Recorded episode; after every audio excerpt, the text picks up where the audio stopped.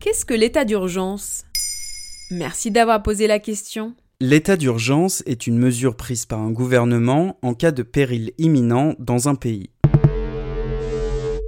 En France, l'état d'urgence permet aux autorités administratives de prendre des mesures qui restreignent les libertés, comme l'interdiction de la circulation ou les assignations à résidence, la fermeture de certains lieux, l'interdiction de manifester ou les perquisitions administratives. Ainsi, au nom de la sécurité, il dessaisit l'autorité judiciaire de certaines de ses prérogatives.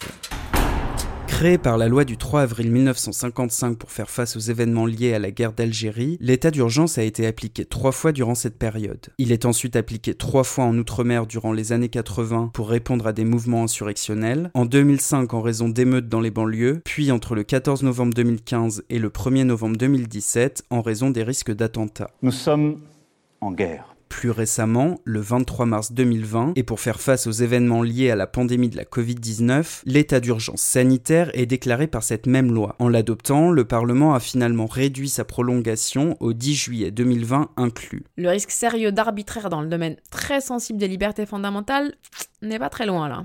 Mettre un pays à l'arrêt, enfermer les citoyens chez eux, gouverner par ordonnance, rendre docile une population en jouant sur sa peur, rendre impossible toute manifestation dans le cadre d'un confinement radical, questionne en effet la nature de notre démocratie. Il y a certes l'enjeu de maîtriser un virus en circulation, un virus mal connu et mutant, mais était-ce nécessaire d'en arriver à annuler les libertés individuelles fondamentales?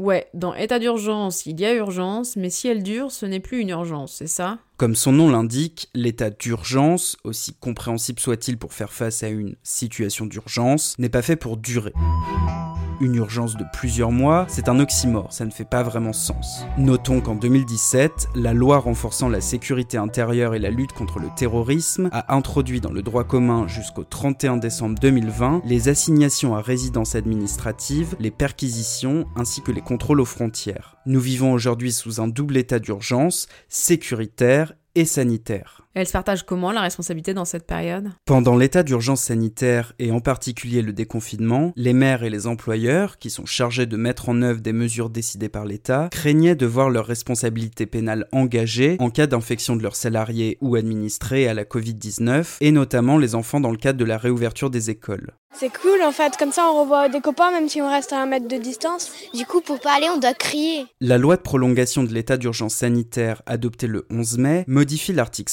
121-3 du Code pénal. La responsabilité pénale des élus doit désormais être évaluée en tenant compte des compétences, du pouvoir et des moyens dont disposait l'auteur des faits dans la situation de crise ayant justifié l'état d'urgence sanitaire, ainsi que de la nature de ses missions ou de ses fonctions, notamment en tant qu'autorité locale ou employeur. Un amendement polémique. Certains y voient une manière pour les responsables politiques de se dédouaner à l'avance de toute erreur commise durant la gestion de la pandémie. Mais l'existence de cet amendement n'interdit pas les recours pénaux contre le gouvernement, même si d'autres mécanismes protègent spécifiquement la responsabilité du président de la République. En réalité, cet amendement est tellement limité que dans les faits, il ne fait que souligner une liberté d'appréciation du contexte dont les juges disposent déjà. Voilà ce qu'est l'état d'urgence.